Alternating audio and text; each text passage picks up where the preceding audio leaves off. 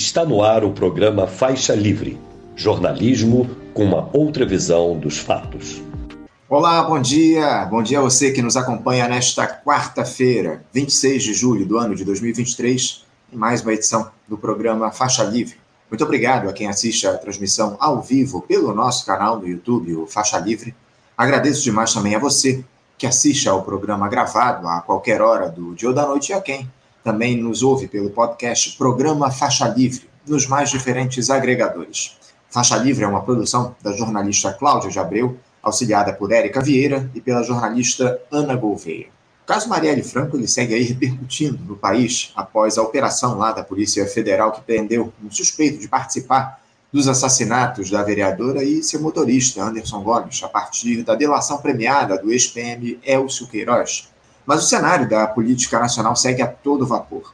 Ontem tivemos aí a publicação daquela medida provisória que regulamenta as apostas esportivas no Brasil, um, um um desejo antigo aí do governo Lula, também do ministro da Fazenda, Fernando Haddad, onde a gestão federal espera arrecadar aí até 15 bilhões de reais anualmente.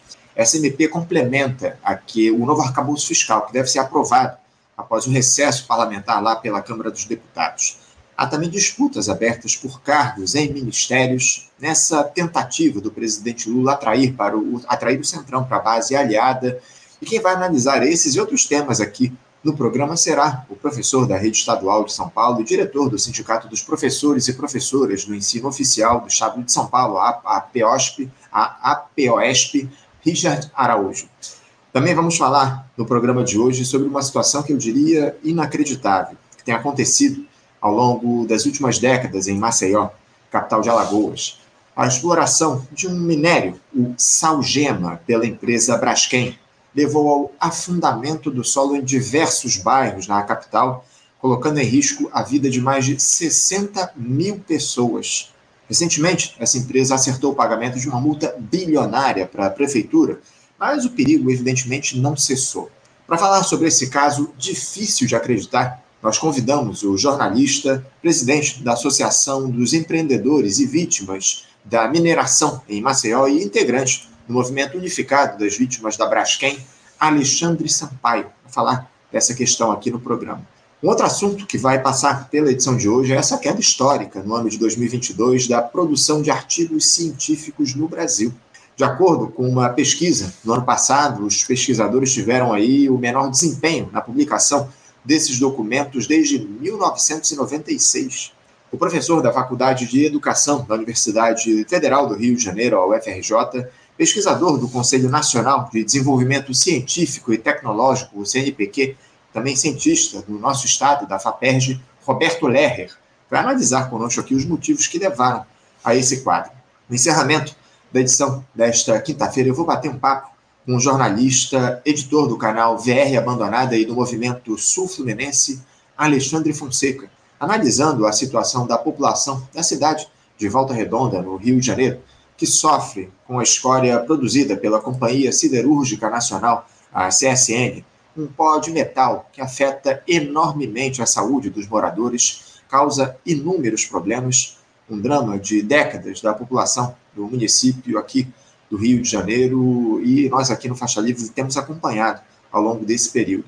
Um assunto importantíssimo para fecharmos a edição de hoje. A pergunta que fica é a seguinte: quem é que vai perder Faixa Livre desta quarta-feira?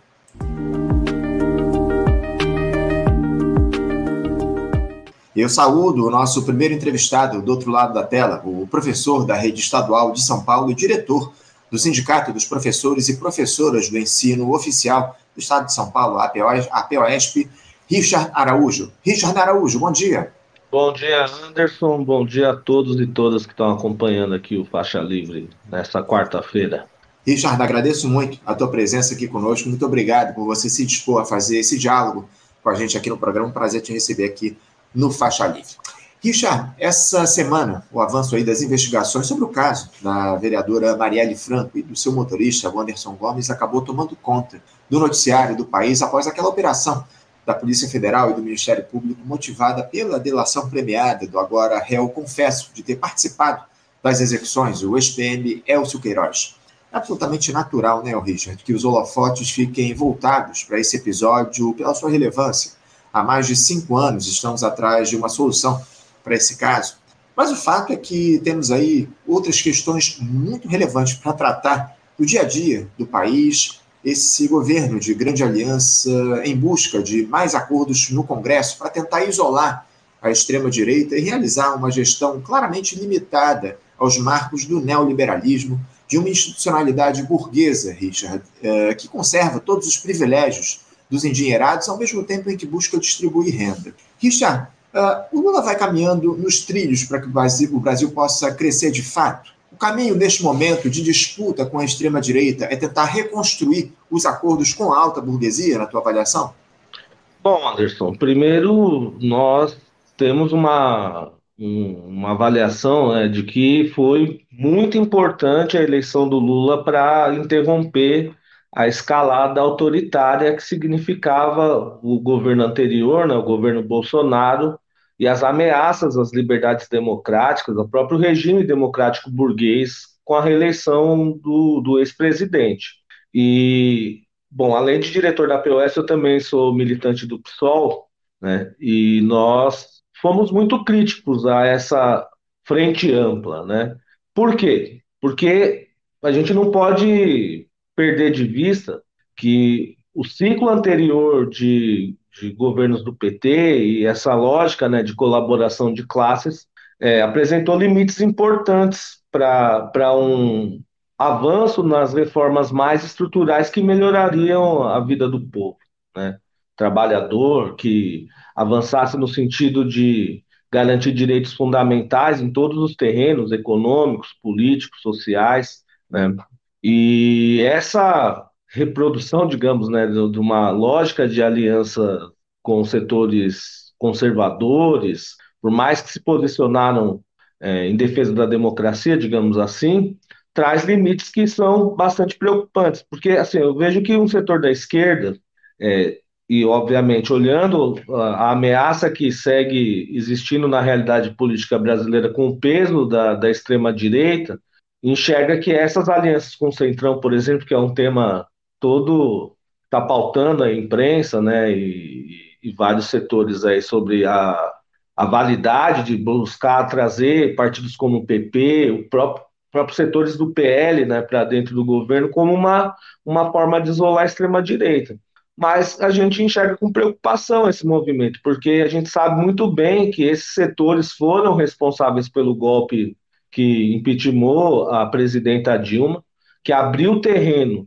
né, para essa tragédia social que significaram tanto o governo Temer e principalmente o governo Bolsonaro, né, um governo de extrema direita, e é um setor que não tem compromisso com as pautas necessárias que inclusive cimentaram a vitória do Lula. Né? As pessoas que votaram no Lula é, em outubro do ano passado votaram no sentido de interromper esse ciclo de, de retrocesso em todos os terrenos, né?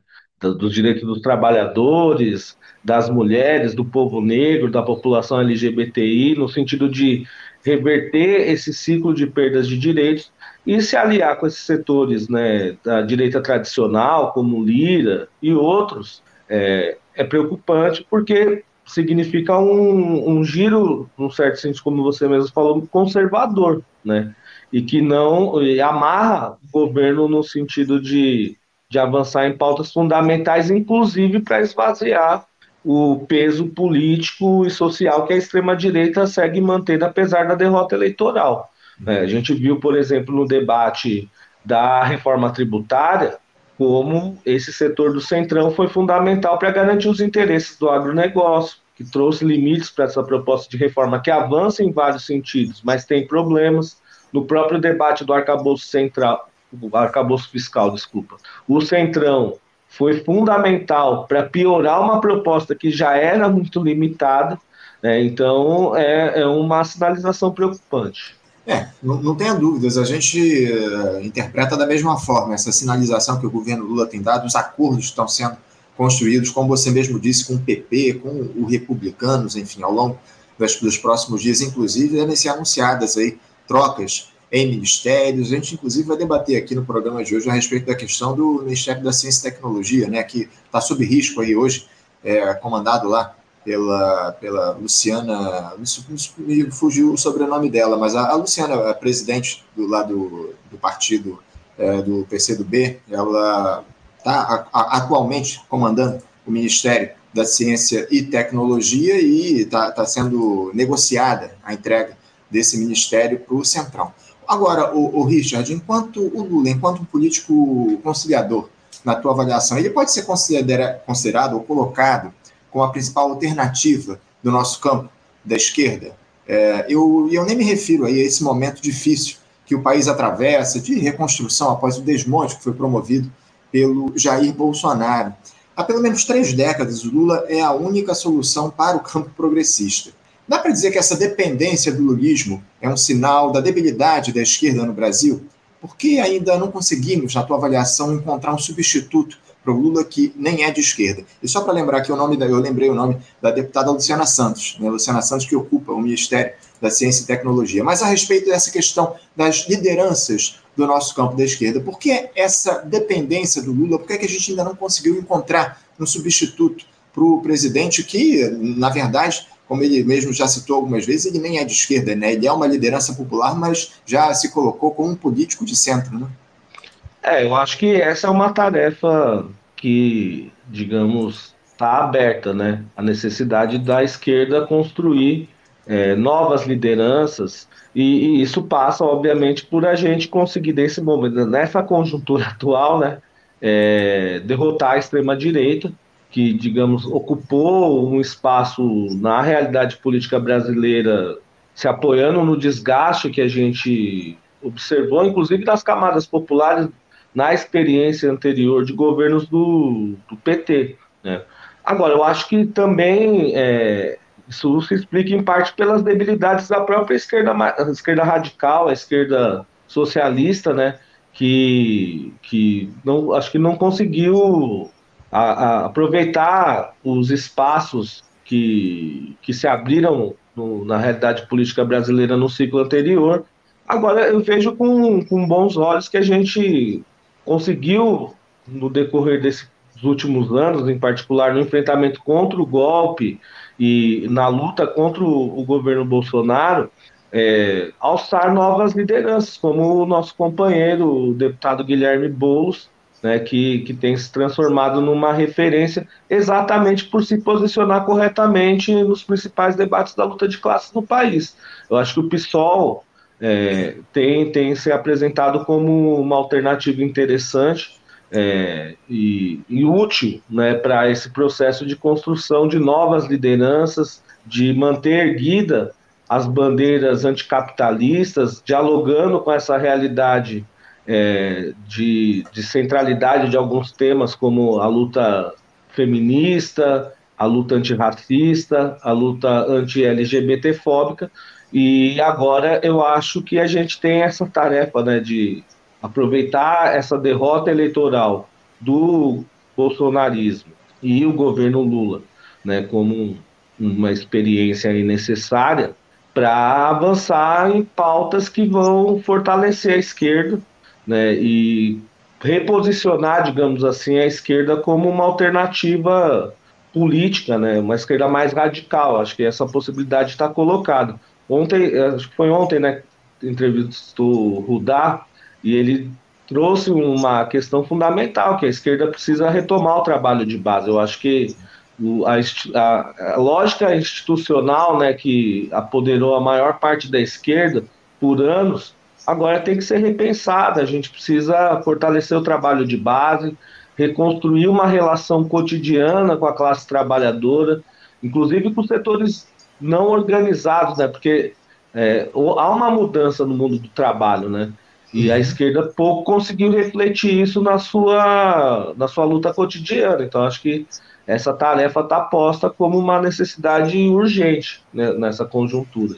É, tá, tá claro, o Richard, que a gente precisa tomar retomar o trabalho de base. O problema é que a gente fala a respeito disso há, há anos aqui no Brasil. Infelizmente, a esquerda é muito mais retórica do que ativa nesse sentido. A gente dialoga muito sobre essa necessidade, mas muito pouco é visto nesse sentido, na, na necessidade da reconstrução dessa base que foi muito afetada ao longo dos últimos anos. E eu te confesso que, de alguma forma, foi abandonada justamente por conta das eleições, da eleição do presidente Lula em 2002. Né? Esse é o grande detalhe. A esquerda abandonou o trabalho de base desde que o Lula assumiu a presidência da República. Uh, você não acha que falta um pouco mais de ação, justamente nesse sentido, o, o Richard? Porque a gente tem dito aqui, na política não há espaço vazio. Esse, essa, o trabalho de base foi abandonado pela, pela esquerda, acabou sendo ocupado aí pelas igrejas neopentecostais, enfim, por esses grupos é, ultraconservadores. Uh, de quem deve ser, eu, eu tenho discutido isso, inclusive, muito aqui no, nos últimos tempos, a, a, respeito da necessidade dos partidos políticos, dos mandatos, uh, dialogarem nesse sentido de reconstruir a base, visto que os movimentos sociais, de uma certa forma, e eu queria até a tua opinião a respeito disso,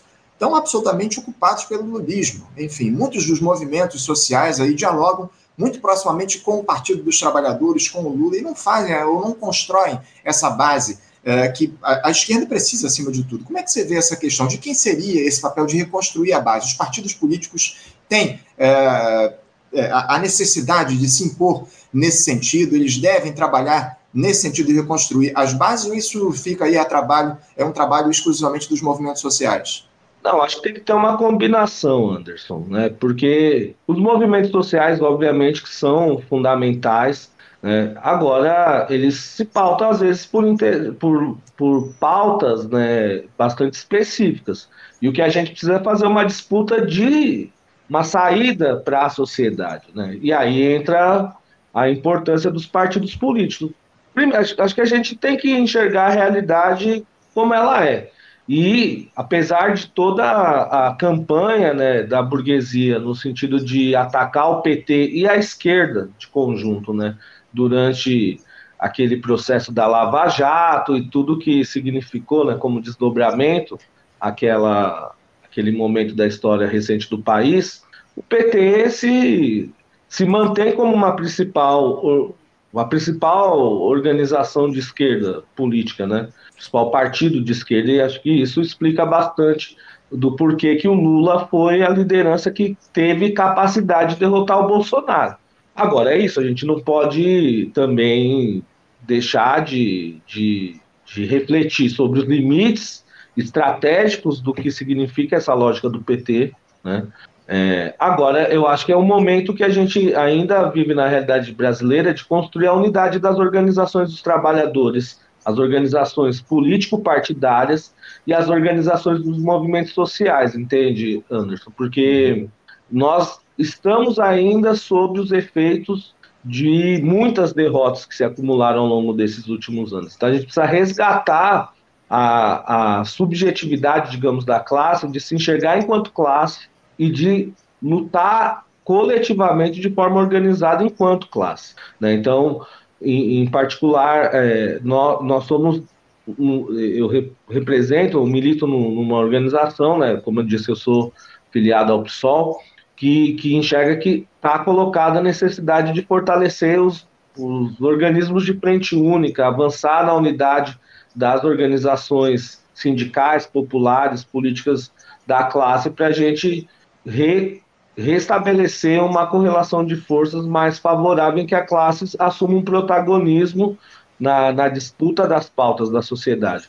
Por exemplo, né, agora a gente vai, vai tá, pelo que foi aprovado aí no texto da reforma tributária, o governo tem 180 dias para apresentar a segunda, segunda etapa dessa reforma, né?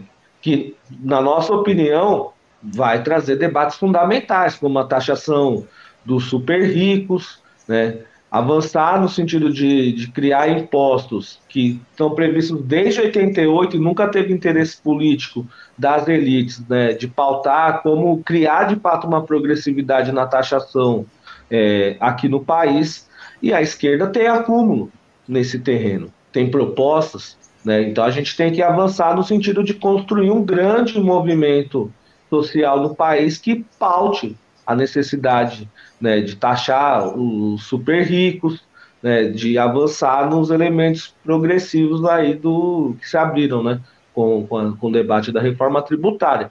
E isso é como um exemplo, tem N outros aí que a gente tem que explorar. Agora é isso, não dá para escapar dessa necessidade de juntar as forças, apesar das diversidades, das diferenças, mas eu acho que é possível avançar na construção de um programa né, o, progressivo o... aí que reflita as uhum. pautas populares. Sem dúvida. Sem dúvida. Eu acho que é mais do que necessário, né, Richard, a gente construir esse programa que coloque no topo das prioridades as pautas populares. O problema é que o, você falou a respeito da reforma tributária, o Fernando Haddad parece que de alguma forma já acabou jogando água no chope aí dos brasileiros, porque ele mesmo falou sobre as dificuldades que vamos ter para aprovar essa segunda fase da reforma tributária, falou dos interesses que estão envolvidos, enfim. A gente sabe bem, o, Richard, que a mobilização popular no Brasil nesses últimos anos, ela, elas tem sido muito elas têm sido puxadas pela direita. Essa é a grande verdade. A esquerda, opa, perdi aqui. Ah, voltou. Eu acho que eu estou com um probleminha aqui. Voltou aqui.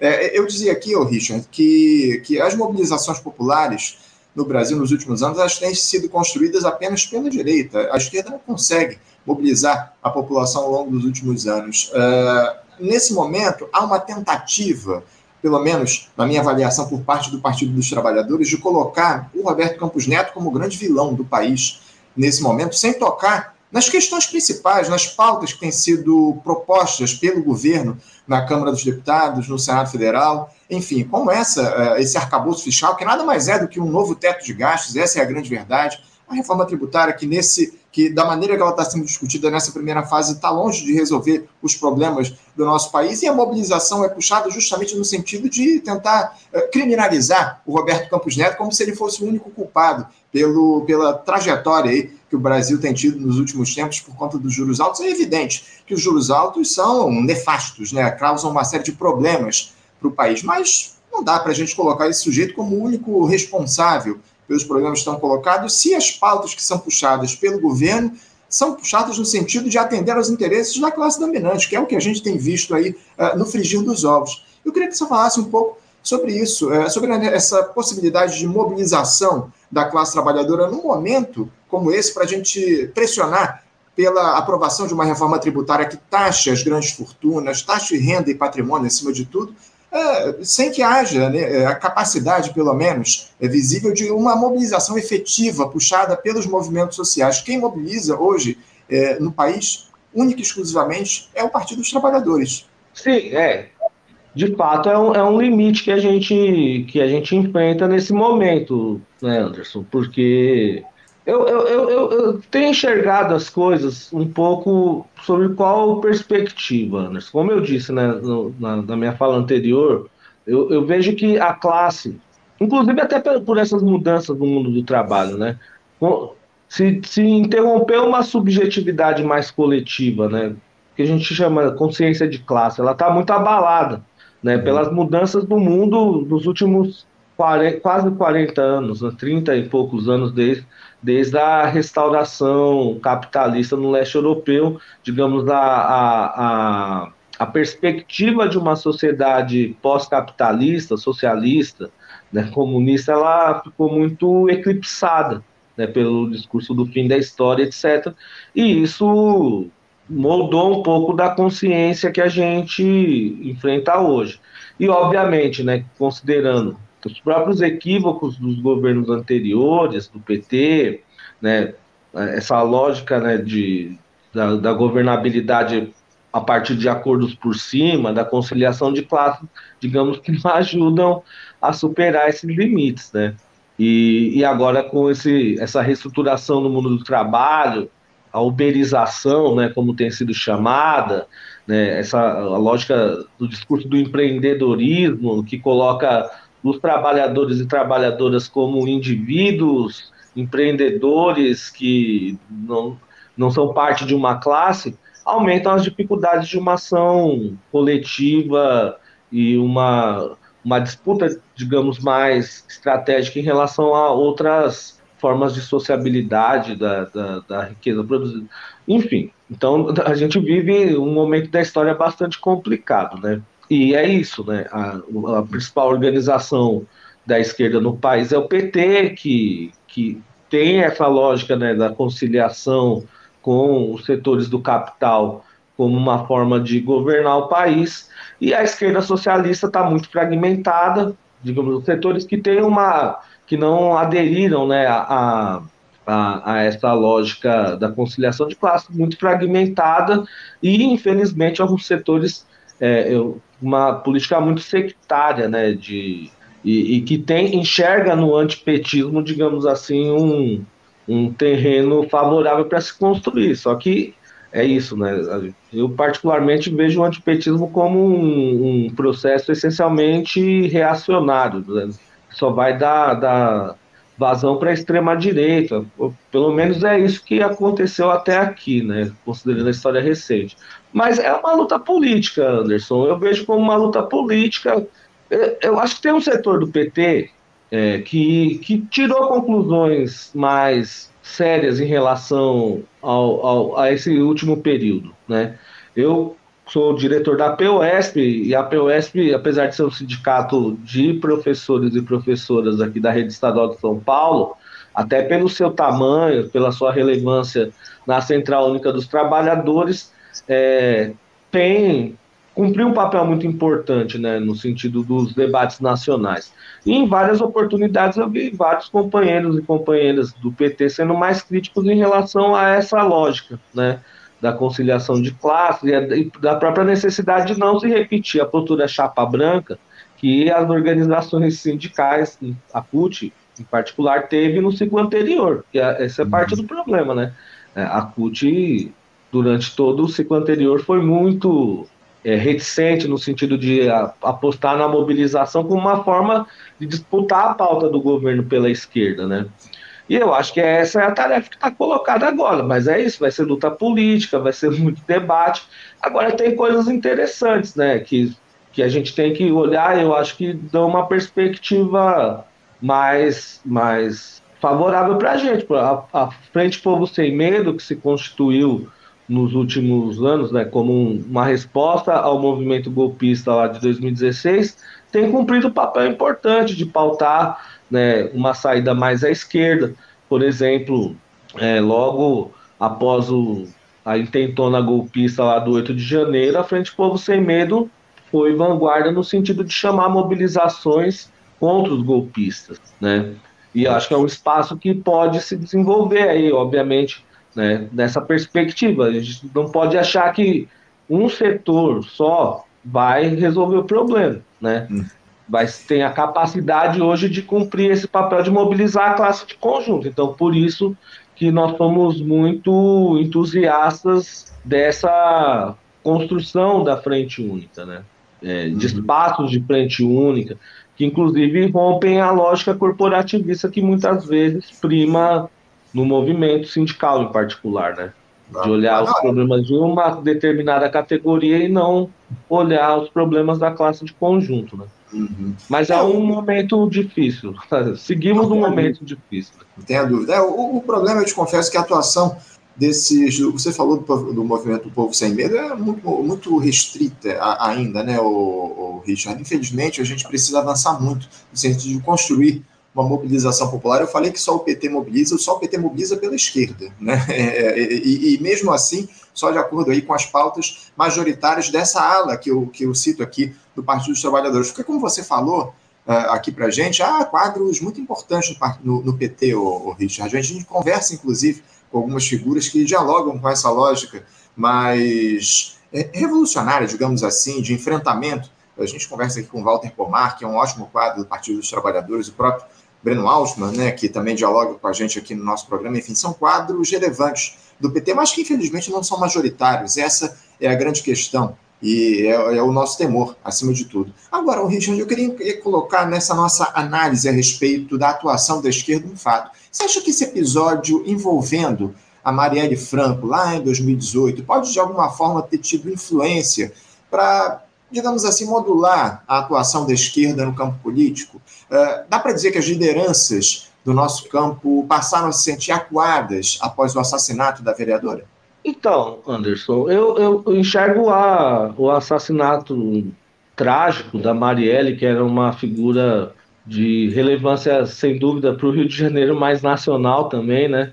é uma perda gigantesca para a esquerda socialista, o assassinato dela, já no marco de um, de um momento difícil da realidade da classe, né? Porque foi 2018, a gente estava é, amargando, digamos, o, os resultados né, da derrota que foi o golpe de 2016 e o, esse processo de fortalecimento da extrema-direita, né? É, eu acho que assim, não minimizando o que significou o atentado contra a vida da Marielle, o assassinato dela, o Brasil é um país que tem a violência política como uma, contra lideranças da esquerda como um, uma realidade de décadas, né? A Marielle, digamos, acho que o que torna mais é, assustador é o fato dela ser uma vereadora assassinada numa cidade como o Rio de Janeiro, né? Então, isso demonstra o grau de, de impunidade né, dessa extrema-direita, dessa, desses grupos milicianos em, em, cometer um assassinato como o da Marielle. Mas isso acontece todos os dias, né, nos rincões do país. Né? A gente abre o jornal, todo dia tem uma liderança da, da, de esquerda, dos movimentos sociais assassinada, né? todo dia. Né? Então, eu acho que o problema, na verdade, tem a ver com essa lógica. Eu, eu acho que tem menos a ver com o assassinato da, da Marielle e mais a ver com o problema que, infelizmente, os setores majoritários da esquerda perderam é, essa perspectiva revolucionária, digamos assim, mais radical há muito tempo, né?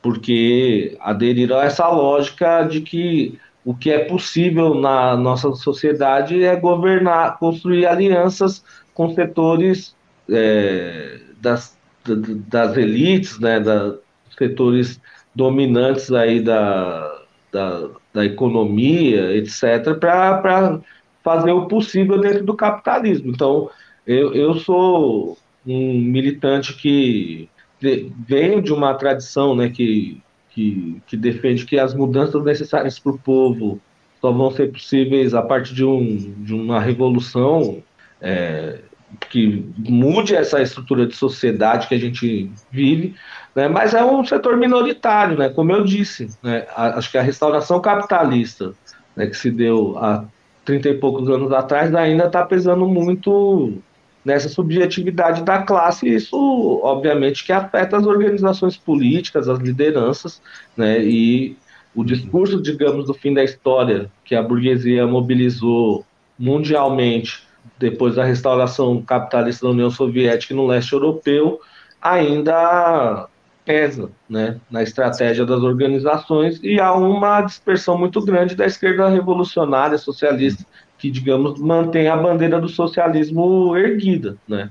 Então a gente vai ter que lidar com essa situação, a gente vive uma quadra histórica que tem esse limite, ter paciência e não querer substituir a análise da realidade pela nossa vontade, que eu acho que é, é sempre um risco que o setor da esquerda tem, né, desse setor mais radical, de não olhar a realidade com suas contradições e atuar sobre ela, e tentar impulsionar a classe a se mobilizar e lutar pelas suas bandeiras para reconstruir essa subjetividade necessária.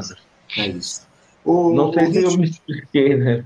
Não, claro, eu entendi perfeitamente. Você passou perfeitamente a tua mensagem. Mas eu, eu também queria tratar de outro assunto, porque eu te confesso, Richard, que tem me incomodado um pouco uh, como a mídia dita alternativa, essa que se diz progressista, tem feito loas ao ministro do Supremo Tribunal Federal, Alexandre de Moraes, né? especialmente nesse caso relativo aí à suposta agressão a ele, a seu filho, enfim. É evidente que esse tipo de violência precisa ser repudiada, denunciada, enfim, mas parece que esse cidadão, não poder, que não podemos esquecer, é um dos estertores do golpismo aqui no Brasil, foi ministro da Justiça do Michel Temer, está sendo colocado em um patamar de salvador da pátria, isso já há algum tempo.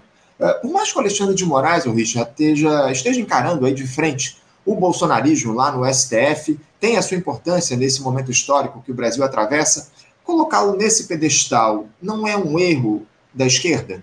Com certeza. Com certeza, porque assim, é, esse histórico recente do, do, do, Alexandre de Moraes não pode ser esquecido. É, antes dele ser alçado a ministro da Justiça pelo Temer, Anderson, ele foi uma figura importante aqui no Judiciário de São Paulo, né? E um dos últimos atos do Alexandre de Moraes, por exemplo, aqui, ainda sob o governo Alckmin, bom lembrar o Alckmin, o atual vice-presidente aí, né? Foi governador de São Paulo aqui nesse período do, do golpe, é, teve um processo aqui muito avançado de ocupação das escolas pelos secundários, porque o Alckmin queria fazer uma reestruturação do, das escolas estaduais, que ia significar fechamento de salas, etc. E a juventude secundarista ocupou mais de uma centena de escolas aqui. E o Alexandre de Moraes terminou, é, antes de sair daqui, autorizando o governo a colocar a PM para desocupar as escolas. Né? Então, a gente não pode negar, obviamente, que no embate contra o bolsonarismo, ele cumpriu um papel importante, né? inclusive, digamos, compensou, num certo sentido, né, a debilidade dos movimentos sociais de construir uma, um, um movimento de massas para enfrentar nas ruas do bolsonarismo e derrotar politicamente. Né? Então, o STF e o Alexandre de Moraes cumpriram um papel progressivo, digamos, no sentido de defender as instituições contra a ofensiva bolsonarista. Mas não pode ser alçado a esse papel de herói, né? porque é uma figura que não representa é, um compromisso com, com, com as pautas da classe trabalhadora, o STF. Né? É uma corte que tomou várias decisões que vão contra os trabalhadores em vários momentos, né? Então a gente não pode querer entregar para ele para o Alexandre de Moraes ou para o STF a tarefa de resolver a conta com a extrema-direita. Né? Acho que cumpre um papel importante, mas a gente tem que enxergar os limites e saber que ele não é um aliado estratégico para as mudanças e as lutas necessárias que a gente tem que travar, não só contra a extrema-direita, mas como também no sentido de avançar na, na, na, na democracia para os trabalhadores e trabalhadoras, né? porque a democracia burguesa tem muitos limites. Né? A gente sabe, por exemplo, que os trabalhadores na, nas fábricas, na iniciativa privada, sofrem uma, vivem uma ditadura. Né? A gente viu durante as eleições né, como vários empresários não tiveram o menor pudor em assediar moralmente os trabalhadores e trabalhadoras para impor o voto ao Bolsonaro, com todo tipo de assédio. Né? Uhum. E essa é a realidade. O STF é parte desse, desses limites também, né? Que a gente é enxerga lá. É, o Alexandre de Moraes é um claro representante do neoliberalismo aqui no país, até pelas próprias decisões dele lá no Supremo Tribunal Federal nos últimos tempos. Richard, eu não posso, eu não posso deixar de tratar com você aqui no programa sobre a situação do teu estado, aí de São Paulo, né, onde você mora e milita. O governador Tarcísio de Freitas, que é um dos postulantes aí a amealhar o capital político do Jair Bolsonaro com a inelegibilidade do ex-presidente, ele tem se colocado em uma posição de destaque no Estado, levando-se em conta o eleitorado, evidentemente, de São Paulo. O problema é que ele faz uma gestão de caráter absolutamente entreguista, não é, o, o Richard? Seguindo aquela cartilha do neoliberalismo. Já está na mira do governador, inclusive, a Sabesp, né, que é a companhia de saneamento básico aí do estado de São Paulo, para ser privatizada. O sucesso do governador é tanto que a aprovação dele em São Paulo é maior, inclusive, que a do presidente Lula. Richard, como é que você avalia hoje a administração do Tarcísio de Freitas? Uh, você acha que ele pode ser o representante dessa direita neoliberal em 2026 na disputa presidencial, flertando ali com o bolsonarismo? Bom, eu, eu enxergo a administração do Tarcísio como uma tragédia para a classe trabalhadora paulista. Né? Você falou do, do, do, grande tema que ele já colocou assim que foi eleito, né, que é a privatização da Sabesp, mas há um processo bastante avançado de privatização de outros setores muito fundamentais aqui em São Paulo. Né? CPTM, que já vinha privatizado dos governos do PSDB, né, ele está querendo finalizar a privatização e essas últimas semanas fez uma ofensiva bastante grande contra o metrô de São Paulo. Né? Uhum. Inclusive, a, o, os metroviários foi, foi a primeira categoria a, a, fazer um enfrentamento contra o governador Tarcísio Freitas e, felizmente, um enfrentamento que saiu vitorioso, né? porque desmascarou o governador aqui que tentou fazer uma manobra aqui para jogar os usuários, né, os trabalhadores e trabalhadoras que defendem o metrô contra a greve. mas ficou feio para ele no final. Então, assim, pra, do ponto de vista dos trabalhadores e trabalhadoras, é um governo trágico, né? Em todos os terrenos, né? Tá na educação, mantendo na essência e aprofundando os ataques que o PSDB fez por quase 30 anos aqui, é, e, e, é um pouco a perspectiva que está colocada é de mais ataques. Porque é isso, né? Ele representa exatamente esse programa ultraliberal é, de, de privatizações, de reestruturação do, da, da organização do Estado, em, no sentido de retirar direitos, já anunciou uma reforma administrativa aqui que vai atacar 1 milhão e 200 mil servidores públicos, já anunciou que vai fazer uma mudança constitucional para tirar 5% das verbas da educação, que vai significar algo em torno de 9 bilhões a menos né, por ano é, na, no orçamento da educação, que vive uma situação trágica, a situação das escolas aqui em São Paulo é muito preocupante no sentido do sucateamento, mas é isso, né? Na verdade, ele está se postulando para ser esse herdeiro uhum. do bolsonarismo, né? E se apoiando nessa crise do PSDB, que, digamos, era o partido da direita tradicional que tinha muita relevância política, não só em São Paulo, né, mas nacionalmente. Agora, ele tem, tem concorrentes, né? E a gente tem que ver como evolui essa disputa, porque tem o Zema em Minas Sim. Gerais, que também está disputando isso, o próprio Cláudio Castro aí no Rio de Janeiro. Agora, a nossa luta aqui vai ser para construir a unidade dos movimentos sociais, das organizações sindicais e da esquerda em São Paulo para a gente atrapalhar os planos do, do Tarcísio. Né? Acho que é um pouco o que está nos motivando aqui. É, o, o, você falou do Rudá, Rudá Hit, o sociólogo, esteve aqui na última segunda-feira conversando com a gente. Ele citou a respeito da, da possibilidade do Tarcísio concorrer à reeleição, na verdade, lá pro, aí para o governo de São Paulo, né? Citou aí os nomes de concorrência que estão colocados e que ele não perderia a oportunidade de se reeleger no maior estado do país, caso, evidentemente, Lula possa é, é, concorrer à reeleição, na verdade, né, a reeleição para a presidência da República, o Tarcísio de Freitas, na avaliação do Rudá, dificilmente é, deixaria de lado a possibilidade de ele é, se reeleger em São Paulo para disputar a presidência da República contra o Lula. Enfim, vamos lá aguardar aí os próximos capítulos. Estamos muito longe, evidentemente, ainda do próximo processo eleitoral, mas é claro que essa inelegibilidade do Jair Bolsonaro abriu aí essa, essa possibilidade de fazer uma série de avaliações, enfim, do que a gente pode ter lá para 2026. Fala-se, inclusive, o nome da própria Michelle Bolsonaro, a esposa do ex-capitão, enfim. Uh, vamos, vamos aguardar para ver o que é que o, o, cenário da política nacional vai, se colo vai colocar aí para os próximos anos. Richard, eu quero agradecer muito a tua presença aqui com a gente, nessa tua estreia aqui no nosso programa, no Faixa Livre. Obrigado pela tua presença para a gente bater esse papo aqui. Eu te desejo aí um ótimo dia de trabalho e deixo um abraço forte. Obrigado, Anderson, pelo convite. Foi muito agradável essa primeira experiência aqui, essa conversa com vocês. E já me coloco à disposição aí para outras oportunidades. Querendo, pode me chamar aí, que vai ser um prazer estar com vocês aí, refletindo sobre os desafios não só né, do, do, do Brasil, mas inclusive da luta dos trabalhadores em todo o mundo.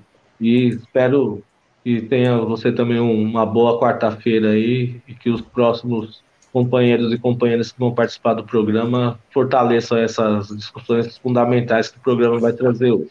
Forte abraço, Anderson. Eu que agradeço as palavras. Certamente a gente terá outras oportunidades para bater esse papo aqui no programa. Um abraço para você, Richard. Até a próxima. Conversamos aqui com Richard Araújo. Richard, que é professor na rede estadual de São Paulo, diretor do Sindicato dos Professores e Professoras do Ensino Oficial do Estado de São Paulo, a APOESP, tratou com a gente aqui um pouquinho do cenário da política nacional no nosso programa. Você, ouvinte do Faixa Livre, pode ajudar a mantê-lo no ar. Faça sua contribuição diretamente na conta do Banco Itaú, agência 6157, conta corrente 99360, dígito 8. Esta conta encontra-se em nome do Sindicato dos Professores do Município do Rio de Janeiro e Região, o Simpro Rio, uma das nossas entidades patrocinadoras, mas seus recursos são destinados exclusivamente para o financiamento do nosso programa. Você pode fazer sua doação de qualquer valor, utilizando também a nossa chave Pix, que é ouvinte@programafaixalivre.com.br. Sua contribuição é fundamental para a manutenção desta trincheira progressista no ar.